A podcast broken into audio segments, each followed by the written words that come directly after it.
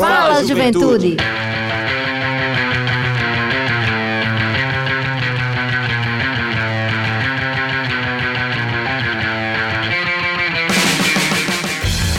Boa noite, boa noite, Juventude Paraibana, muito boa noite. Está entrando no ar o seu programa, o nosso programa, o programa de toda a juventude da Paraíba, o Fala Juventude. É aí, galera, é o Fala Juventude entrando no ar mais uma semana, hoje dia 29 de setembro de 2021, chegando realmente ao penúltimo dia aí do, do, do mês, né? Do ano não. Peraí, tô querendo adiantar um pouquinho, é porque tá passando tão rápido, né? do mês de setembro e também um mês muito especial. né? e a gente tá aqui com você todas as quartas-feiras trazendo conteúdo para a juventude, né? De cotidiano, de atualidades. E hoje não será diferente. A gente conta com você, meu querido ouvinte, minha querida ouvinte, até às 19 horas aqui no seu programa, um pouquinho antes da Voz do Brasil.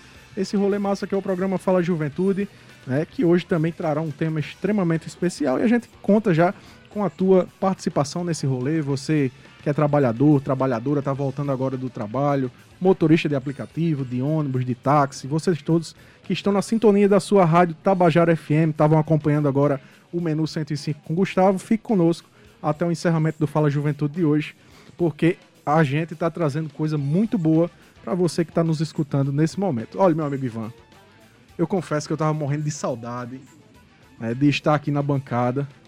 Aí confesso que estava com saudade de você e de minha amiga Denise. Já tô morrendo de saudade. uma né? quarta-feira já fica morrendo de saudade.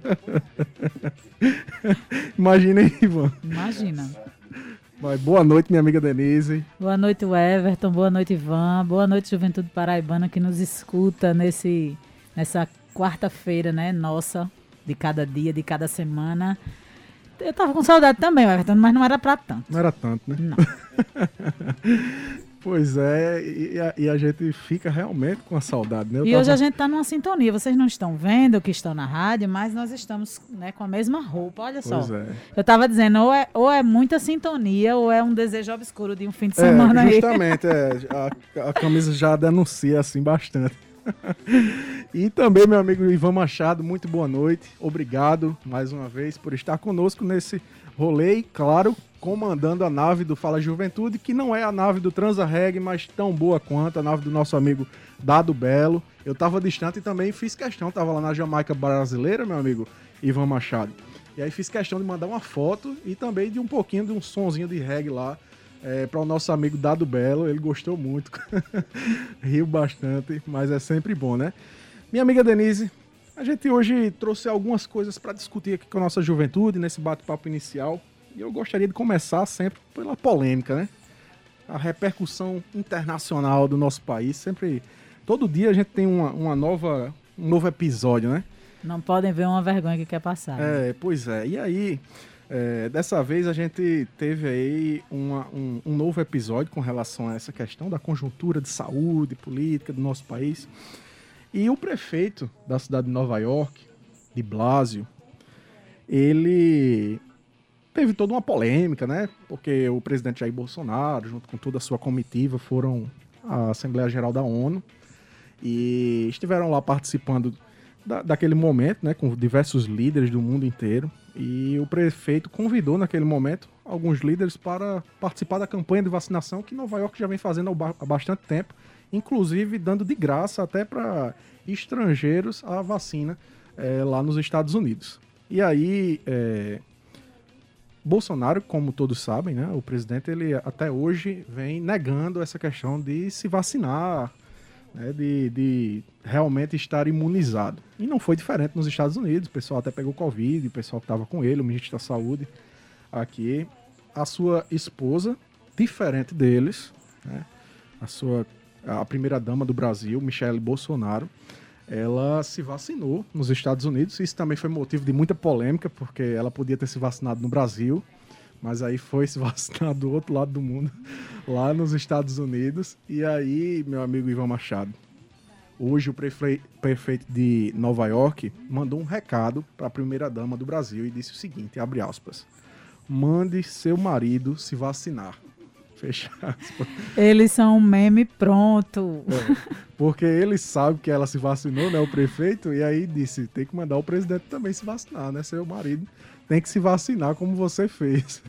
E eu ri bastante, né? Porque é como o Denise diz: é uma piada mesmo. A gente vê é, um, um líder né, de uma grande cidade no, dos Estados Unidos falando isso para um presidente da República de um país do tamanho do Brasil, da grandeza é, do país. É pior do que isso, né? Porque é, é, seria cômico se não fosse trágico, né? Ele é o presidente da República, então a repercussão disso é, está muito para além do ridículo. A não é gente, é qualquer pessoa, né? Exatamente. A gente tem um, um, cara que conduz um país e ele tem uma postura dessa natureza, a gente já diz no planeta para que ver, né?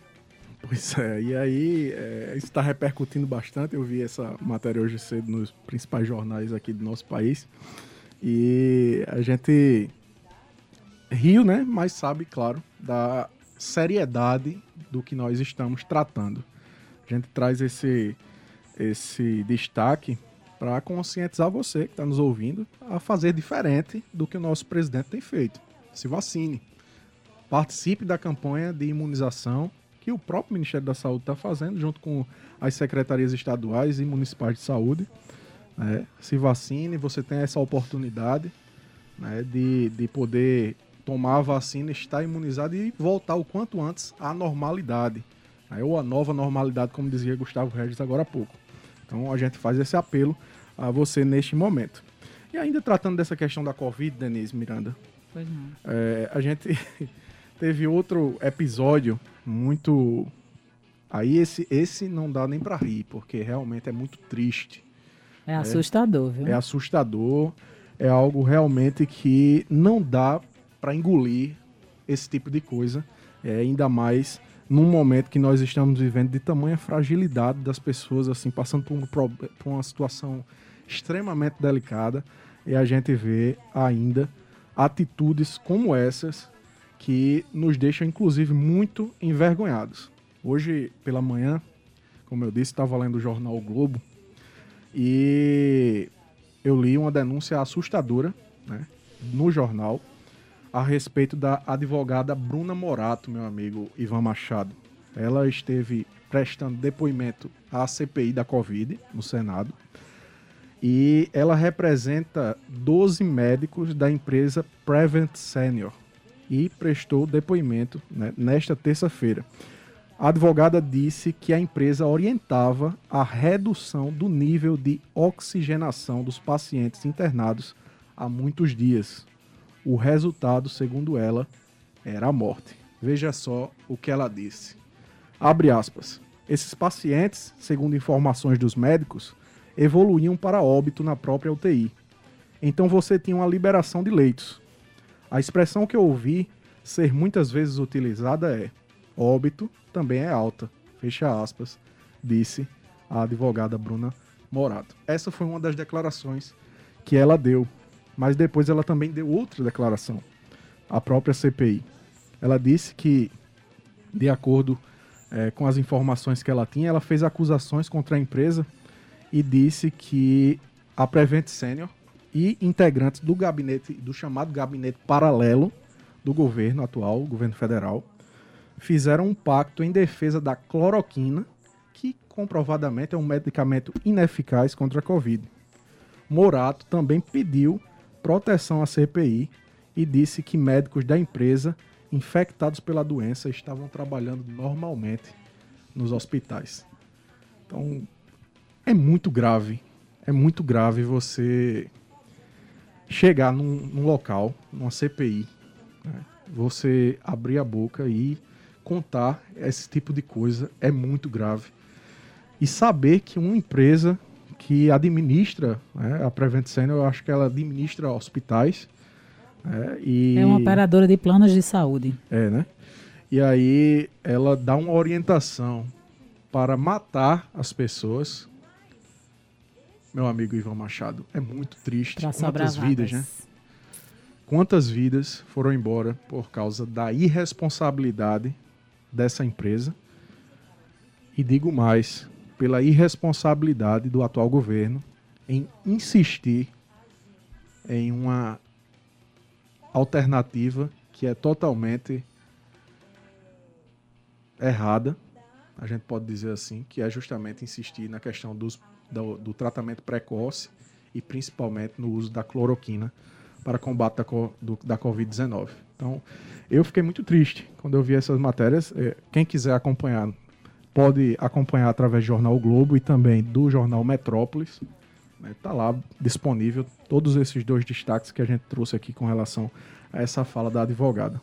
A CPI ainda tem muito pano para manga, viu? Ainda vai, ainda vai ter muita coisa que a gente nem imagina que vai surgir aí para nos deixar ainda mais chocados. Mas eu espero que ela tenha de fato um resultado prático ao final, né? De toda essa parafernália de coisa que a gente vai juntar. E eu espero que tenha um encaminhamento muito prático. Eu espero que minimamente essas pessoas se re sejam responsabilizadas, porque a justiça já não vai mais ser feita, porque as pessoas já morreram. Mas a gente tem que minimamente responsabilizar quem de fato teve um envolvimento direto com toda essa é, corrupção e, e, enfim, genocídio e tudo que a gente queira chamar. Pois é, e se fosse só isso, né? Que não é, não dá nem para dizer que é só isso, né? Mas se fosse só esse caso, mas são diversos outros casos nesse período da pandemia. A começar, como a gente já tratou muito aqui no Fala Juventude, pela própria recusa das vacinas é, pelo, pela gestão é, federal, inclusive 71 recusas né, da vacina da Pfizer. Então isso também é horrível, a gente saber uma coisa como essa. E ficamos muito tristes, né? A gente vê o resultado aí das mortes no Brasil, um dos países que mais teve mortes, óbitos por Covid-19 no mundo. Claro, está avançando muito, isso é muito importante. Isso é graças a sensibilidade de boa parte da população, dos gestores municipais e estaduais, os governadores e prefeitos, do próprio Congresso Nacional, né, determinados deputados e senadores que também compraram a causa da saúde, da ciência no Brasil. E hoje a gente está conseguindo avançar, né, graças a essa pressão que estes fizeram para que o Brasil hoje pudesse estar é, tendo a sua população pelo menos 40% aí totalmente imunizado. Então, a gente realmente parabeniza, mas nos preocupamos também. E outra preocupação, minha amiga Denise, foi ontem lá na cidade de Bahia da Traição, né? Gente, fiquei chocada, viu? Porque a gente já vê nos barzinhos movimentação em alguns lugares, né? a gente fica preocupado. Mas uma aglomeração, como ocorreu ontem, e aí parece ser precedente para outras festas que estão para surgir aí. O Réveillon está chegando e o pessoal está querendo se organizar. E é, eu acho que o pessoal não conseguiu compreender né, que a dimensão que essa doença devastadora fez com a população, porque eu não consigo é, entender que, que, desespero é esse para assistir a um show. A gente te, vai ter o resto de uma vida para fazer isso, mas não a doença aí, e ainda com novas variantes, com novas descobertas, e todo dia uma novidade negativa aí em evidência descoberta pela ciência, e aí a galera se junta, né, numa aglomeração absoluta e absurda, e, e legitimada pelos, pelos, pelas instituições locais daquela localidade, né? O que é mais grave, né? Porque... O que é mais grave, desafiando inclusive a justiça, eu, eu, eu, não, eu não consigo compreender nem ao, posicionamento dos que lá estavam, nem o posicionamento dos que promoveram, dos que autorizaram, Sim. dos que não fiscalizaram. Então, assim, é uma coisa generalizada e que minha preocupação é a seguinte: abrir precedente para outros eventos dessa natureza. Porque Exato. a gente que segue redes sociais com mais frequência, a gente vê. Tem vários shows marcados aí, viu? Tem um que vai ser agora em novembro, inclusive no final de semana do meu aniversário, eu recebi até convite. São quatro dias de show. Quem dera pudesse, né? Quem dera pudesse, eu ia, eu ia colar nesse evento, mas não vai dar. São quatro dias de show, minha gente, com, com pessoas de renome, tanto quanto foi nesse show. Então, assim, vai lotar e eu não, eu não sei onde é que a gente vai parar. É muito triste e, como você disse, né, ter ah, por parte da, da, dos líderes né, municipais, da, da galera lá na região, e da própria juventude. A gente está falando para a juventude aqui, né? e não estamos falando para crianças, estamos falando para jovens e jovens que sabem o seu dever, né, e principalmente nesse momento, jovens que convivem com pessoas idosas. Provavelmente não, nem todos tomaram a segunda dose. Exato. A maioria deve ter tomado a primeira dose. No máximo. No máximo. Então, gente, a gente pede que vocês tenham uma compreensão. Eu tenho certeza que tem jovens de Bahia da Traição nos ouvindo. E a gente pede que é, vocês tenham consciência né, de que esse momento é um momento que nós devemos nos unir para vencer essa doença. E ainda não vencemos. Não é toda a população que está vacinada. Apenas 40%, como eu disse, de toda a população brasileira, não é nem do estado da Paraíba, é de toda a população brasileira, está vacinada. Então a gente precisa, claro, ter, ter uma vacinação, um índice de vacinação ainda maior para a gente poder é, fazer festas, né, realizar esses eventos como ontem, porque ontem realmente foi sem nenhuma segurança esse show, esse evento que a gente viu ontem. O governo hoje autorizou o retorno de alguns eventos, né, através de decreto, de jogos de futebol, mas claro, com a capacidade reduzida, tendo exames, tendo toda essa questão da segurança né, sanitária.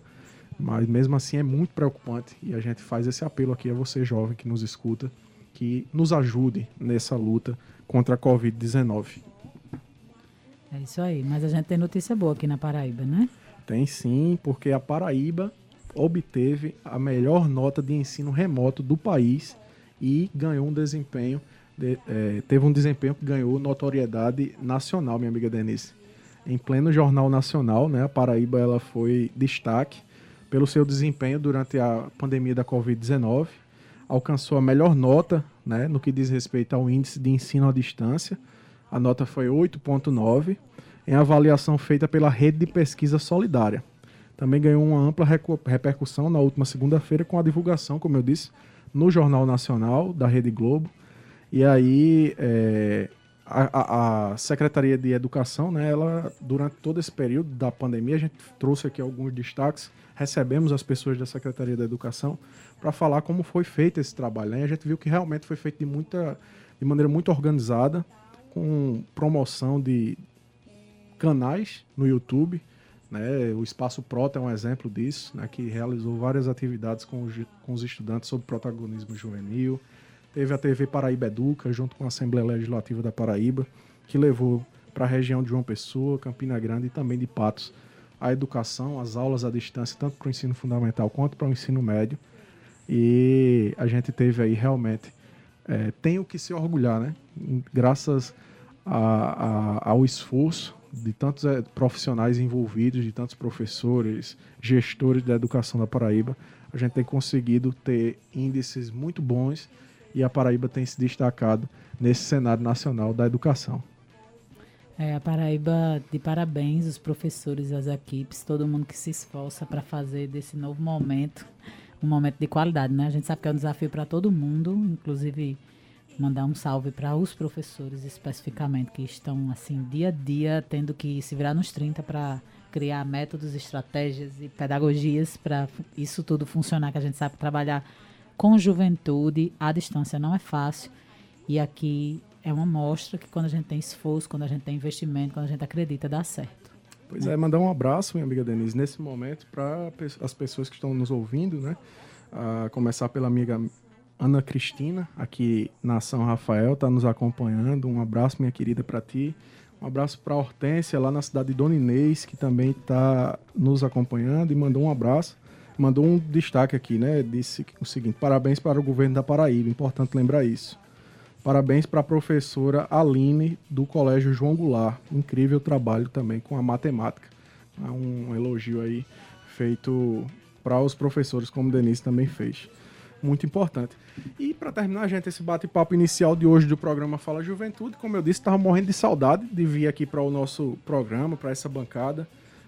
Foi, eu acho que de, depois da pandemia eu não consegui me ausentar nenhum dia, né, Denise? Eu acredito que não, viu? Desde o ano passado. e aí é, me ausentei semana passada. Foi uma por experiência. Por um motivo justo. Por um motivo justo.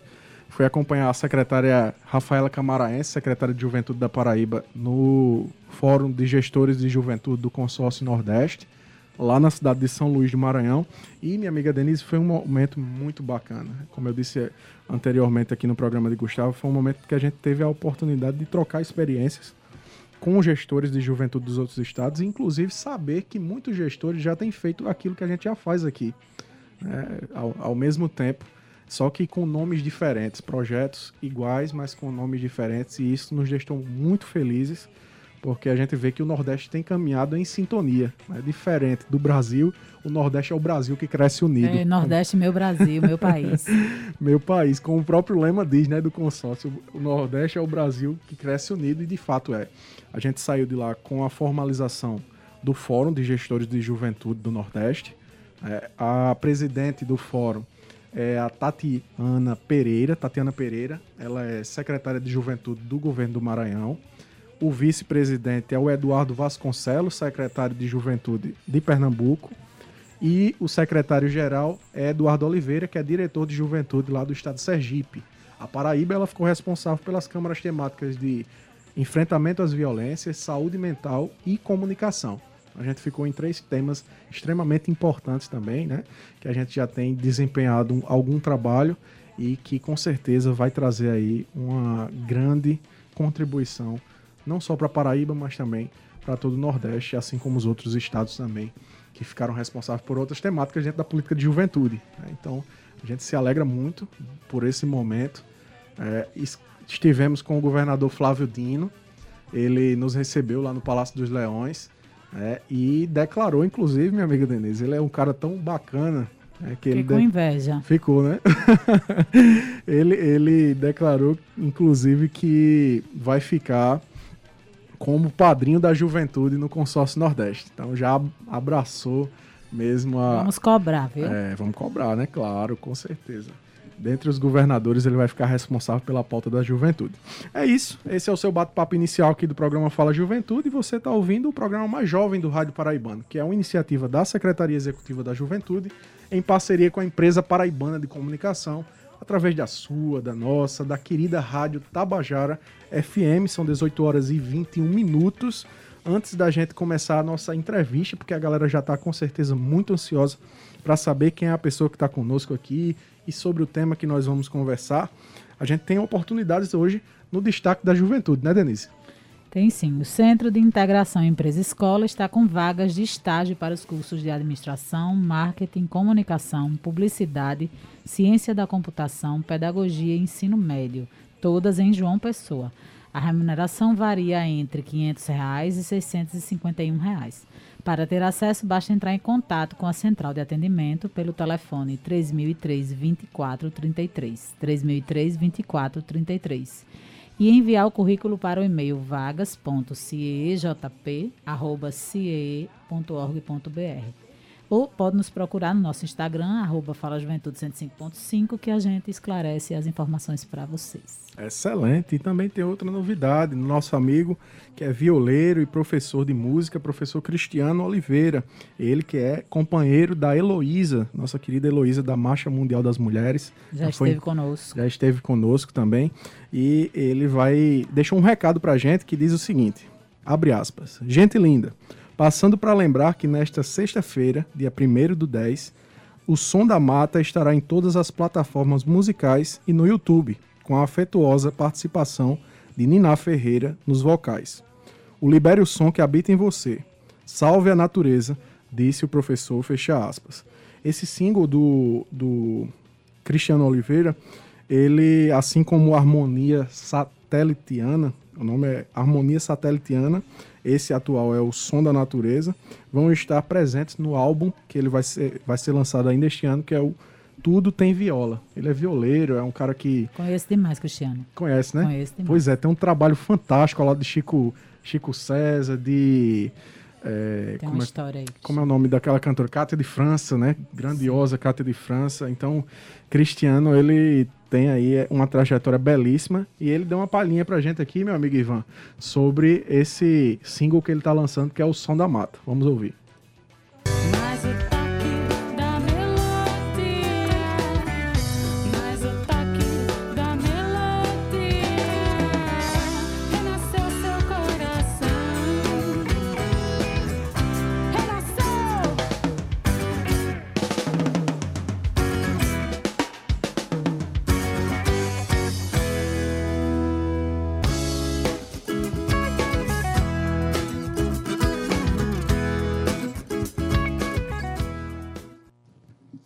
Pois é, isso aí, professor Cristiano Oliveira, um grande abraço para você, um abraço para Heloísa, um abraço para todos os fãs e acompanha a galera lá no YouTube, no canal lá do professor Cristiano Oliveira. Ele vai estar tá lançando muito bacana esse single e você não pode perder de maneira nenhuma. Sem mais demora, minha amiga Denise Miranda, a gente quer saber quem é a nossa convidada de hoje, qual o tema que a gente vai tratar no seu programa Fala Juventude. Manda bronca. A gente vai falar agora de Setembro Amarelo. Foi um mês né, comemorativo e também um mês de luta, né? E a gente está encerrando esse mês de setembro para tratar desse tema que é tão importante. E hoje a gente está nos estúdios com Juliana Carla. Ela que é mulher negra paraibana, ama escutar e correr também. Sensível aos afetos, profissionalmente psicóloga clínica e psicanalista e atualmente coordenadora da AmpSinep, que já já vocês vão saber exatamente do que se trata. Núcleo Paraíba, e integrante da Comissão de Psicologia, Raça e Etnia do Conselho de Psicologia da Paraíba. Juliana, seja muito bem-vinda ao Fala Juventude. Muito obrigada, Denise, o Everton e Ivan. Boa noite a todos e a todas que estão nos ouvindo aqui. Sou Juliana Carla, como Denise já me apresentou, e a gente vai bater um papo. Pois é, Gil... e Juliana está acompanhada do nosso querido Eduardo, seu esposo, está ali também com a gente é, acompanhando esse rolê massa hoje do programa Fala Juventude aqui na Rádio Tabajara. Juliana, muito obrigado pela sua presença, né? Estar conosco aqui nesse programa. E eu gostaria que você falasse, a gente soube aqui um pouquinho acerca de você, mas eu gostaria que você falasse mais a, a respeito de Juliana, para que a nossa juventude conhecesse a tua trajetória, a tua militância aí é, na psicologia. Tranquilo, Everton. Então, eu sou psicóloga, me formei em 2016, então bem recente, né? Mas amo o que faço, é, atuo na área clínica, atendo atualmente adolescentes e adultos. Comecei na profissão atendendo criança, mas me, me identifiquei muito mais com o público jovem, né? Com adolescentes e com os adultos. Então, tenho construído esse percurso, trabalhei já no Conselho Regional de Psicologia enfim. E participei já de algumas comissões, como a, a Comissão de Psicologia, Raça e Etnia, que é a que eu estou atualmente, mas também já participei da de Políticas Públicas de Álcool e Outras Drogas, também é, relacionado ao Conselho. Então, estou construindo aí o meu percurso. É, Estou satisfeita até o momento. A gente sente, quando lê teu currículo e quando conversa com você, que existe um componente muito forte de militância, né? Eu queria que tu falasse um pouco disso, como surge esse contexto, por que que não só ser psicóloga, atender, ir para casa, voltar, atender, ir para casa, voltar, mas pautar questões delicadas e importantes do contexto mundial. Então, Denise, como, como eu coloquei no meu mini currículo, né? Eu sou uma mulher negra paraibana. Então, a minha existência, ela é política naturalmente. Né? A gente, quando pensa que 56% da população brasileira é negra, né? então há aí uma resistência natural na minha existência e nas existências das pessoas negras. Então, a militância ela faz parte do meu respirar. Né? E aí, é, atualmente, eu estou, como já foi mencionado, né? eu estou na, na Ampsinep. A Ampsinep é uma articulação nacional de psicólogas e psicólogos negros e negras e pesquisadores. A Ampsinep ela já existe desde 2010, mas aqui na Paraíba ela nasceu no ano passado, em meio a, a esse contexto pandêmico. Né? A gente se lançou num, através do digital no mês de julho, inclusive. Então hoje nós nos reunimos quinzenalmente, ainda digital, né, para manter a, a segurança de todas as integrantes e, e aí a gente tem construído esse trabalho. O que é que é a, a AmpSinep? A AmpSinep, como eu mencionei, é uma articulação política que desenvolve também trabalhos de pesquisa, é, enfim, estudos, formações. A gente, na AmpSinep, não necessariamente trabalha com atendimento psicológico, tá? Acho que é importante frisar isso. Na AmpSinep, a gente não atende pessoas é, o que a gente faz está mais direcionado para o movimento social e político. Mas isso não quer dizer que, caso alguém entre em contato conosco, a gente não possa estar tá articulando rede, né? Tá providenciando, de repente, alguma parceria, vendo alguma instituição passando algum contato. Como, por exemplo, o Centro João Balula, que é referência e trata de questões é, raciais. Então, a gente não, fa não faz o atendimento psicológico articula se for necessário. É, Juliana, tendo em vista esse momento que nós estamos vivendo, você disse que a Amcinep aqui na Paraíba ela surge em meio à pandemia, obviamente em função é, de, uma, é, de um diagnóstico, né? Houve uma necessidade, senão não teria surgido esse movimento aqui no nosso estado. A gente, a gente percebe que talvez o, o componente mais que, que a gente vai ter um prejuízo, fora a economia, obviamente, é, o componente da saúde mental ele vem com, com esse agravante né, desses, desses últimos quase dois anos que nós estamos chegando a viver, né? E aí, como vocês têm pensado isso? Como têm pensado em, em reaver minimamente o que a população perdeu? A gente falava agora há pouco nos bastidores aqui, a população jovem, que é nosso público referência, Talvez os adolescentes e jovens tenham vivenciado isso de uma maneira muito mais intensa e aí muito mais preocupante para os profissionais da área, para os pesquisadores e estudiosos como vocês. Como vocês pensam esse contexto, como vocês pensam em, de alguma forma, colaborar para a gente superar minimamente o caos na saúde mental dessa juventude que a pandemia vai deixar?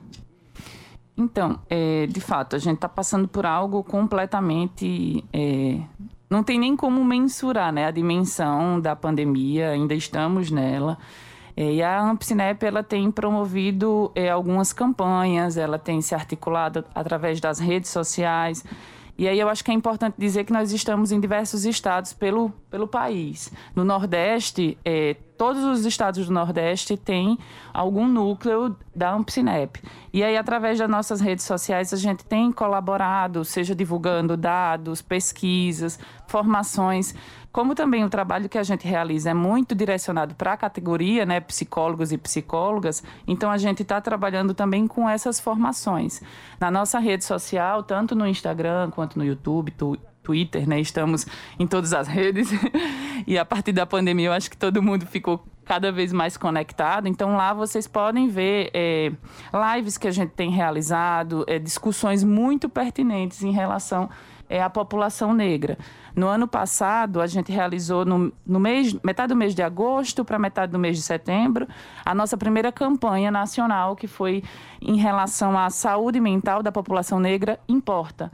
Né? Um tema extremamente importante e aí, é, tendo em vista que no ano passado o contexto que a gente estava era, era um contexto de início da pandemia, então houve essa necessidade extremamente urgente de estar tá falando sobre saúde mental, especificamente da, da saúde mental da população negra. E nesse ano, né, em 2021, a gente resolveu discutir sobre as juventudes. Né? E aí, é, também a saúde mental da juventude, mas a gente veio com uma campanha intitulada A Juventude Negra Quer Viver, a Juventude Negra Quer Sonhar, Quer Trabalhar. Então, para isso, a gente precisa dar condições para a nossa juventude viver.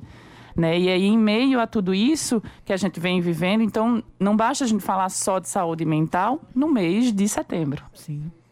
Né? A campanha ela é muito importante, né? faz a, a, a campanha do Setembro Amarelo, a gente faz essa alusão, mas eu acho que, pensando inclusive que a gente já está finalizando setembro, a gente não deve esquecer que saúde mental é o ano inteiro.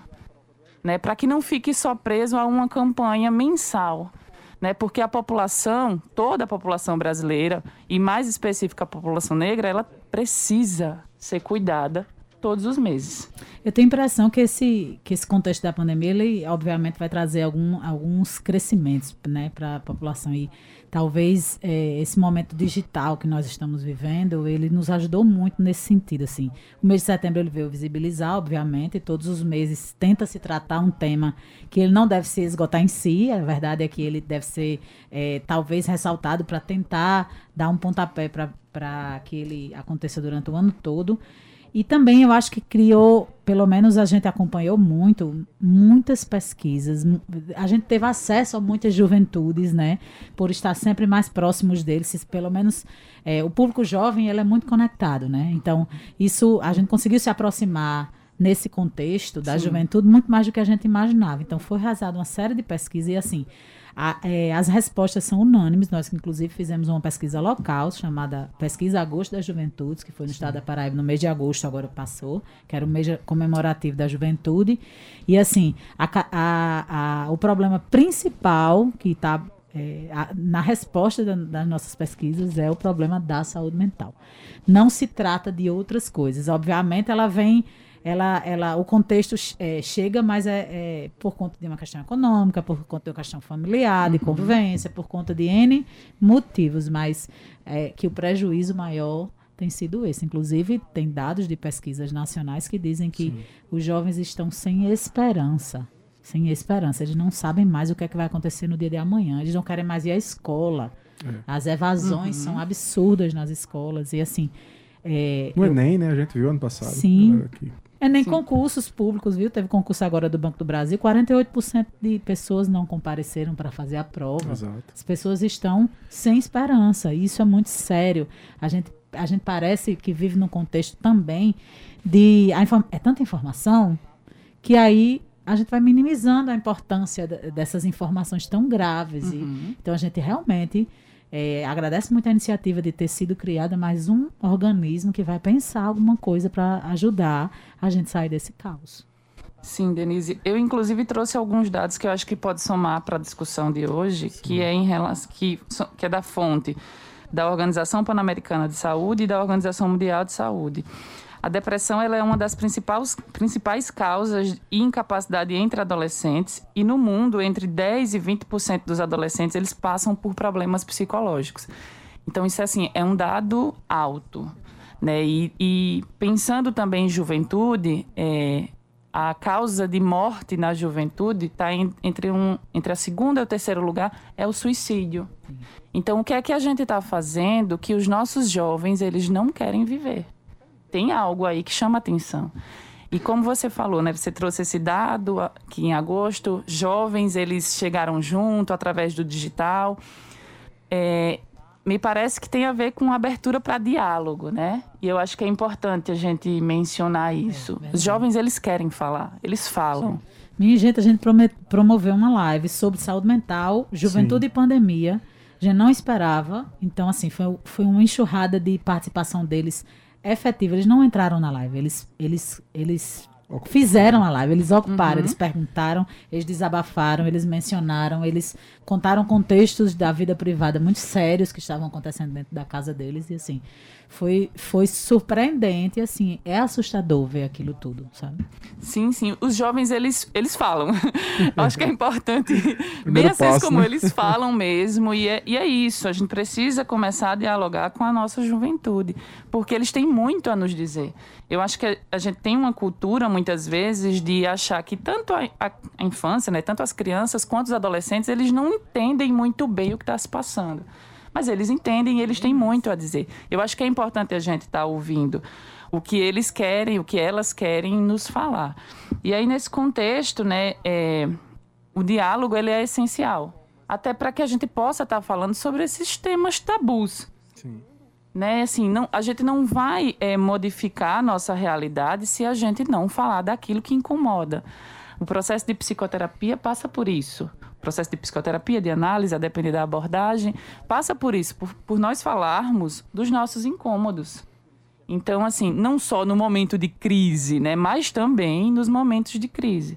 Então, assuntos como suicídio, sexualidade, identificações de gênero, enfim. Questões religiosas. Questões religiosas. Tudo isso, ele deve, ele pode ser falado. E os jovens, eles precisam sentir segurança para falar. Infelizmente, às vezes, a gente, enquanto adulto, é, não, não propicia um espaço de confiança, de abertura. Né? E de aí, não julgamento, né? Porque de não julgamento. Tá parecendo que o jovem está naquele contexto da inexperiência e você é o dono é. da experiência, já viveu e, e, já vem com a dica, né? Como se fosse a pessoa que vai resolver os problemas da humanidade. Quando cada um tem um contexto diferente de vivência, uma experiência de vivência. As pessoas entendem como frescura, né? As pessoas Também. tendem a, a não né? levar a sério justamente uhum. a, as reivindicações, as questões que a juventude traz. E Denise falou a respeito dessa live, né? Foi uma live, como eu disse, no do Espaço Prota, que a gente fez uma uhum. parceria né, com a Secretaria da Educação. E numa dessas lives, é, numa dessas não, live não, nessa live especificamente, é, teve casos de jovens relatando a questão do suicídio. Teve, né? sim. Teve casos de, da questão mesmo do preconceito com relação à sexualidade desses jovens e dentro disso uma questão, como Denise disse, religiosa envolvendo é, essa situação, que isso aí dificulta ainda mais, né? Porque o jovem fica ali naquela situação de que ele não pode falar nada, porque dentro de sua casa tem aquele sistema, né? Já muito consolidado, patriarcal, que o pai, que é o chefe da família, que é o líder religioso ao mesmo tempo, é, e que determina como deve Todo ser. mundo julga, inclusive Deus. Pois é, julga inclusive Deus, como João Carlos trouxe aqui, um cantor da última vez que a gente o entrevistou. Então, gente, é uma, uma coisa muito preocupante, né, Juliana, o que a gente tem vivido hoje. E eu acho fundamental a campanha que a Ampsinep tem feito, porque, se não me engano, a juventude negra hoje, né, eu acho que a população negra, você pode me dizer, é a que mais comete suicídio no Brasil, né? Sim, é, é a que mais comete suicídio e é a que mais é assassinada pelo Estado também. É. Então tem, tem esse outro, outro dado, né? E aí eu acho que é importante a gente refletir sobre isso. O que é que a gente está uhum. fazendo com a nossa juventude negra, em específico? Tem que marcar, Sim. porque ela é a que mais morre. Né? E aí, quando eu falo juventude, são, são de, de faixas etárias, assim, desde 10, 12, 14 anos até os 29 anos. Uhum. Então a gente está. Se pensarmos que a juventude é o futuro, o que é que a gente está fazendo com o nosso futuro? É. Né? Então acho que essa reflexão ela é extremamente válida. E aí, para isso, a gente precisa dar condições de vida, né, de existência para essa, essa população específica. Para isso, o Estado também precisa Precisa. chegar junto. Não dá pra gente por todos os contextos, né? De saúde, educação, acesso Sim, ao emprego, renda, enfim. Com certeza. Não dá pra gente colocar na conta só do indivíduo e do sujeito. Naturalmente, as pessoas elas precisam, elas têm a sua responsabilidade, têm a sua parte. Mas sem a assistência pública, fica muito complicado. E se a gente pensar que esse país que a gente vive, ele é pautado numa suposta democracia racial, que nunca houve uma reparação de fato com a população negra que foi escravizada, então a gente entra numa outra questão um pouco mais delicada, mas que eu acho que a gente tem que tocar na ferida, porque a gente não tem como resolver é, os problemas que a gente tem hoje se a gente não olhar para a nossa história. E isso também faz parte, inclusive, dentro do, da clínica, né? A gente, para poder resolver as nossas questões, a gente volta né, para a nossa história, a gente fala da nossa história. Eu tenho a impressão que também, agora nessa pandemia, a gente. É, foi muita coisa negativa, obviamente, nas redes sociais, mas também muitos debates que estavam guardados e que ninguém queria discutir sobre. Como, por exemplo, a população negra. A população Sim. negra, ela, ela ocupou os espaços mesmo das redes, né? Que hoje. É, se você não ocupa o espaço da internet, parece que você não está não, não tá no contexto da vida urbana e, é. e você não está debatendo. Eu acho que isso, isso é um, um, um, dado importante de ser lembrado. A gente, a, a, população, ela ocupou, os debates eles estão acontecendo. Obviamente, é, tantos anos de, de, de, opressão não vão ser eliminados em um curto espaço de tempo, mas eu acho que já abre-se o espaço para conversar sobre muitos temas que até um dia desse a gente não é, não falava sobre, é isso, bota debaixo Sim. do tapete, deixa para lá, e, enfim. Exato. E hoje, pelo menos, a gente existe um contexto de possibilidade de falar. O lugar, ele tá, a fala é aberta, embora que a gente, eu imagino o tanto de absurdo que, que todos os, as, os militantes dessa área devem vivenciar pelas pessoas, porque a gente também está num momento, num contexto brasileiro, de muita permissividade, todo mundo pode falar tudo o que quer, sem responsabilidade. Sem né? responsabilidade afetiva e, e, social com ninguém, porque é, isso é legitimado, inclusive, pelo chefe da nação, quem dirá pelas pessoas comuns. Então, assim, você pode.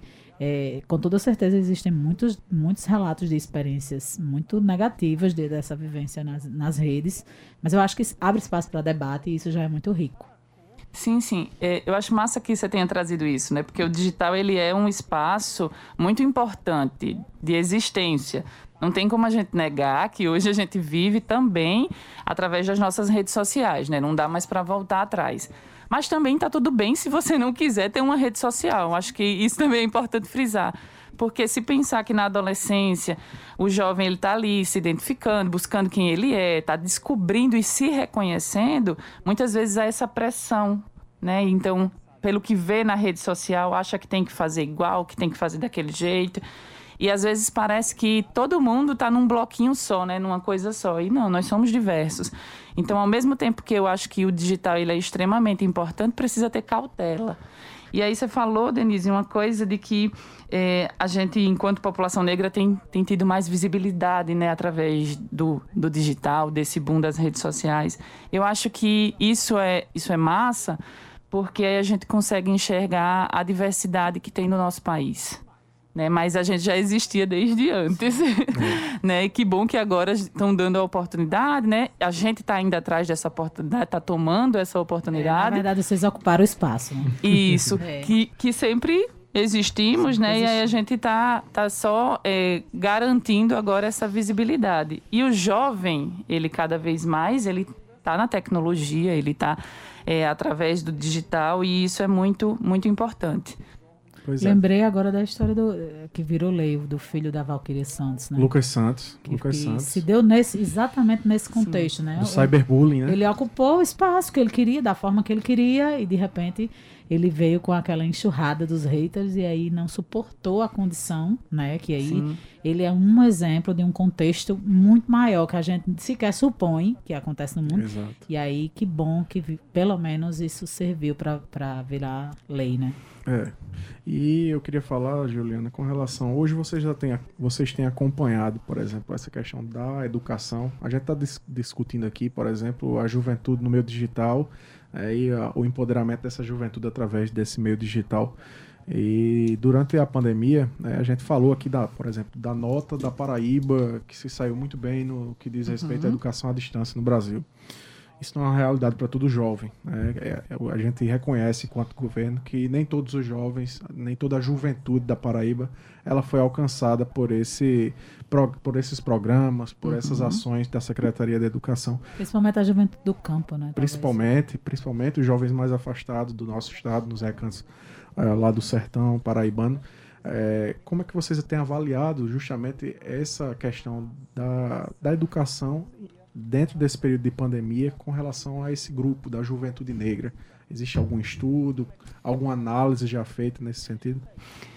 Então, Everton, é, a educação é fundamental né, na vida da, de um jovem, até porque a maior parte do tempo, muitas vezes, é onde ele está naquele espaço físico. Uhum. A partir da pandemia, né, a retirada desse espaço físico é, gera graves danos não só para o futuro em termos profissionais, acadêmicos, mas psíquicos mesmo. Se a gente pensar Sim. que muitas vezes algumas realidades são as de que o jovem ele vai para a escola para poder ter a merenda, para poder ter a alimentação, então o impacto disso é gravíssimo. Eu não tenho uma pesquisa específica, uhum. mas eu imagino que sim, que tenham já pesquisas nesse sentido, né, da relevância da questão educacional na vida dos jovens e nesse contexto pandêmico dos impactos disso. Sim. Né? Então, não só profissionais, mas também cognitivos, uhum. né? E, e aí isso a gente só vai saber de fato a conta disso daqui a alguns anos.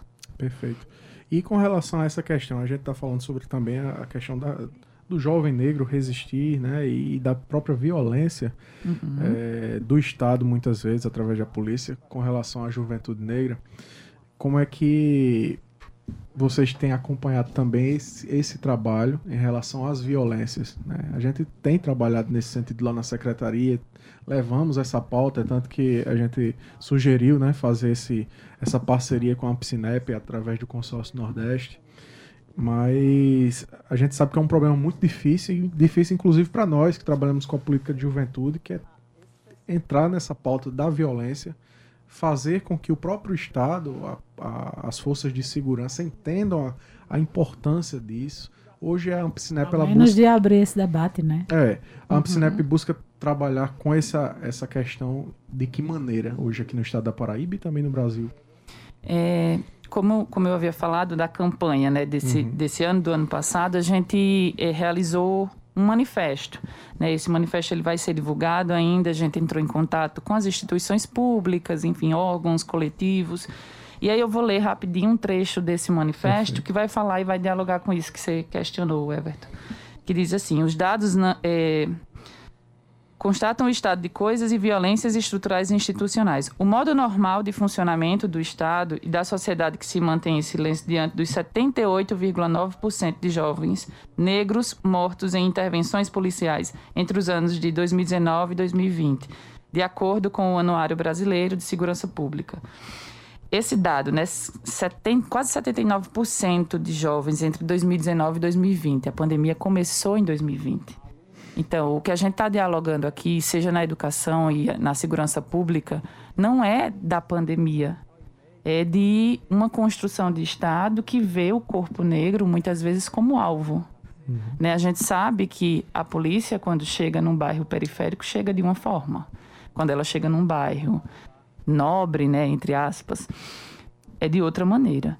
Então, sim, a AMPSNEP ela tem dialogado com essas questões, a gente tem buscado chegar juntos, a gente tem dialogado, inclusive em outros estados, é, parcerias no sentido de conversar com a Defensoria Pública, com órgãos de segurança, para estar tá minimamente tentando conscientizar. Porque a gente sabe que não adianta estar tá dialogando só com o jovem se o Estado uhum. ele está chegando, né, assassinando muitas vezes os jovens. Então é importante e a gente tem pensado é, nesse movimento também em diálogo inicialmente com uhum. com os órgãos de segurança pública. Queria até falar, é, nesse momento, em nome da secretária Rafaela Camaraense, executiva de juventude aqui do estado da Paraíba, que a gente está sendo ousado o suficiente de puxar esse debate aqui no estado. E nós vamos dialogar sobre esse tema na perspectiva de construir, né, de, de colaborar na construção de, de um debate e de talvez criação de protocolos, não sei, mas uhum. de minimizar é, o prejuízo que a gente. Eu, eu fiquei estarrecida com esse, com esse número, porque a gente sabe que é alto, mas, mas não imaginava que era tanto. E aí a gente, a gente se dispõe aqui publicamente, se compromete com essa pauta, porque a gente sabe que a rebordosa para os anos que vão vir para frente vão ser ainda piores, porque as pessoas estão desempregadas, hum. as pessoas estão dentro de casa, num caos mental e, social absoluto, e a gente vai, vai ver esse contexto talvez ficar um pouco mais agravado. Então, eu acho que é o momento ideal que a gente, que a gente discuta, debata sobre, e eu acredito que a, a Secretaria de Segurança e, e, enfim, os sistemas aqui da Paraíba estão abertos ao diálogo e a gente vai começar a debater um pouco sobre isso para construir um, uma perspectiva mais positiva para a nossa juventude, especificamente para a juventude negra. Obrigada, Denise. É, é muito importante é, essa tua fala e esse direcionamento, né? Até porque, por exemplo, já pegando uma outra coisa que eu acho que é importante falar, né? Na pandemia, a gente vivencia diversos lutos. Não só o luto é, da perda física, né? Quando alguém morre. E a gente tem aí mais de 600 mil mortes, né? E a gente sabe que muitas delas poderiam ter sido evitadas, mas não foram. E não foram direcionadas pelo, pelo governo federal. E aí, é, eu acho que é importante, já que eu estou falando para a juventude e para várias outras pessoas que estão me escutando, que nesse momento a gente vivenciou outros lutos também. Então, quando a gente se ficou recluso, quem pôde, né, quem teve condições de ficar recluso em casa, minimamente, ali a gente participou de um luto, minimamente, que era a da rotina. A gente vivia saindo para o trabalho e aí, de repente, parou. Então, isso foi um luto o luto de não estar tá mais em ambientes públicos, de não ser mais do jeito que era antes e que não vai mais ser. Mas que isso não significa que a gente não possa construir novas formas de estar e de agir no momento devido. Né, mantendo ainda que distanciamento, ainda que a gente tenha essa máscara horrorosa, mas que é necessária, né, imprescindível para a nossa segurança. Então a gente precisa estar tá mantendo ainda esses cuidados. Então o luto, ele não, nem sempre é só da perda física, mas tem Sim. esses lutos simbólicos. Eu acho que é importante dizer, já que inclusive estou falando também para a juventude, né? E aí a juventude já está passando por um momento delicado que é ali o adolescer, o crescer, o lidar é. com essa perspectiva de que o que é que eu vou ser, né? É, quando crescer, o que é que eu vou fazer?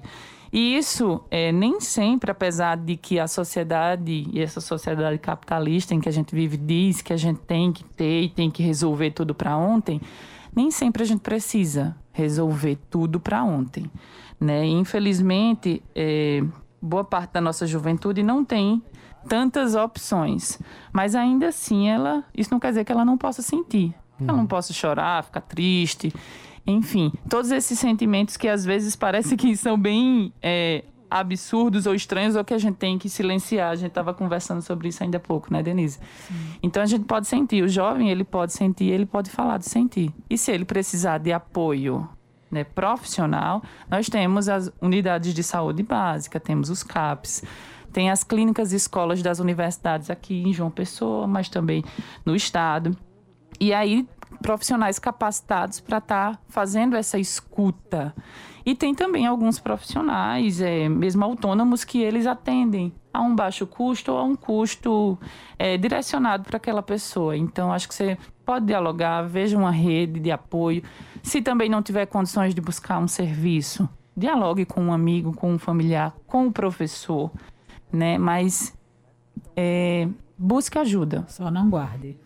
É, Isso. É, acima de tudo, não guarde, né? O que você está sentindo. Faça questão de mostrar mesmo, de falar, né? Essa sua necessidade. Eu acho que é extremamente importante você ter falado, Juliana. E eu acho que a construção que a gente está fazendo a partir de agora, né, essa parceria, agradecer inclusive a Ana Caroline, né? Que foi uhum. quem fez a ponte, é uma Isso. das integrantes, né? da, da Ampcinep aqui junto com você. E eu acho que a, a Paraíba e como a gente levou essa proposta também para o consórcio Nordeste, a gente vai conseguir avançar bastante. É claro, a gente não vai conseguir resolver o problema imediatamente, mas. Aliás, está longe. Está longe disso, né? Mas com certeza a gente vai conseguir diminuir bastante. E ontem eu vi um dado muito importante. Está chegando ao finalzinho do programa, mas eu queria trazer esse dado que eu achei muito bacana lá em Pernambuco, que foi a instalação de câmeras no fardamento dos policiais. A gente viu ontem uma, uma aberração, né? Uma idosa. Uma senhora sendo agredida uhum. por profissionais da segurança. Eu acho isso, assim, um absurdo. Eu, eu fiquei muito triste com aquilo. Eu tenho amigos nas forças de segurança muito queridos, pessoas inclusive sensíveis ao debate. Eu tenho um irmão, um tio, mas um ver aquilo ali mas me deixou assim é... extremamente comovido e mostra realmente a necessidade de nós fazermos como o estado de Pernambuco agora está fazendo, que é implantar essa medida mais extrema, né?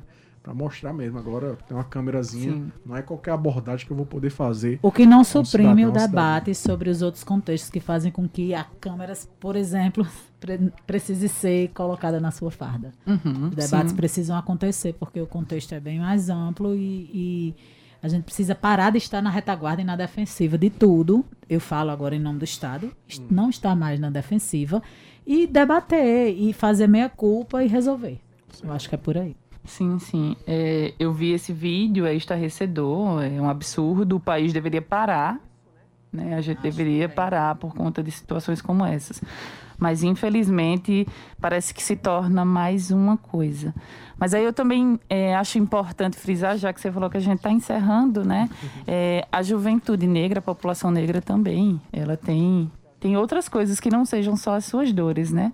Tem, tem muita coisa aí que os jovens eles estão buscando, que eles estão sonhando, enfim, que eles estão querendo para suas vidas, seja através da música, seja através de, de um trabalho, de uma realização pessoal. É, e eu acho que é importante a gente firmar e, e, e reforçar que a juventude negra ela pode sonhar. Ela deve sonhar. Nós trouxemos no mês de agosto, inclusive, um jovem negro que foi o vencedor do Festival de Música João da Paraíba, que foi um, um, uma noite fantástica aqui, porque a música dele é para além de música, sabe? É um contexto Sim. de militância muito forte, muito presente. A gente ficou extremamente emocionado durante o programa inteiro. Então a gente tem muita coisa linda para mostrar da juventude negra, com toda certeza. Com certeza. Sim, sim, com certeza. Muito obrigado mais uma vez, Juliana, pela sua participação, por esse momento né, de troca também de experiência, de diálogo e de construção mesmo dessa política pública em prol da nossa juventude, tanto com relação ao Setembro Amarelo, à saúde mental, mas também políticas que atendam a essa juventude que ao longo da história tem sido esquecida é, e que a gente precisa realmente chegar agora de alguma forma para tentar alcançá-los e melhorar um pouco a vida desses jovens. Né? Eu que agradeço a oportunidade, o convite, a Ampsinep se coloca né, à disposição para a gente estar tá dialogando. Eu, Juliana Carla, profissional autônoma, também me disponho, tá? E agradeço que esse papo foi, foi maravilhoso estar aqui com vocês. A gente agradece, o espaço está aberto sempre. Com certeza. E minha amiga Denise Miranda, tem spoiler para a juventude hoje? Se não tiver festa para a juventude, não tem graça. Festa em casa, viu, minha gente? é, Na né? sexta-feira tem Josiara e Nina Oliveira e Teodoro, que se apresentam no Negras Melodias Show, às 20 horas no YouTube. Pois é, já no seu sábado tem Melvin Santana e Ever Alves e Melifona, também no Negras Melodias Show, às 20 horas no YouTube. E para encerrar a programação do fim de semana e do Negras Melodias Show, tem live de Bia Ferreira e Saskia e Felinto também no YouTube. Pois é, uma frase da semana para encerrar o seu programa de hoje. Nossas vidas começam a acabar no dia em que nos calamos sobre as coisas que importam. Martin Luther King. Agradecer à diretora-presidente da empresa paraibana de comunicação na NH6, ao diretor de rádio e TV Rui Leitão, ao gerente executivo de Rádio Fusão Berlim Carvalho, trabalhos técnicos Ivan Machado, podcast do Fala Juventude Cal Nilma, música de abertura Banda Pau de Darem Doido, roteiro e apresentação Everton Corrêa e Denise Miranda, direção do Fala Juventude, eu, seu amigo Everton Corrêa. Até quarta-feira, um beijo.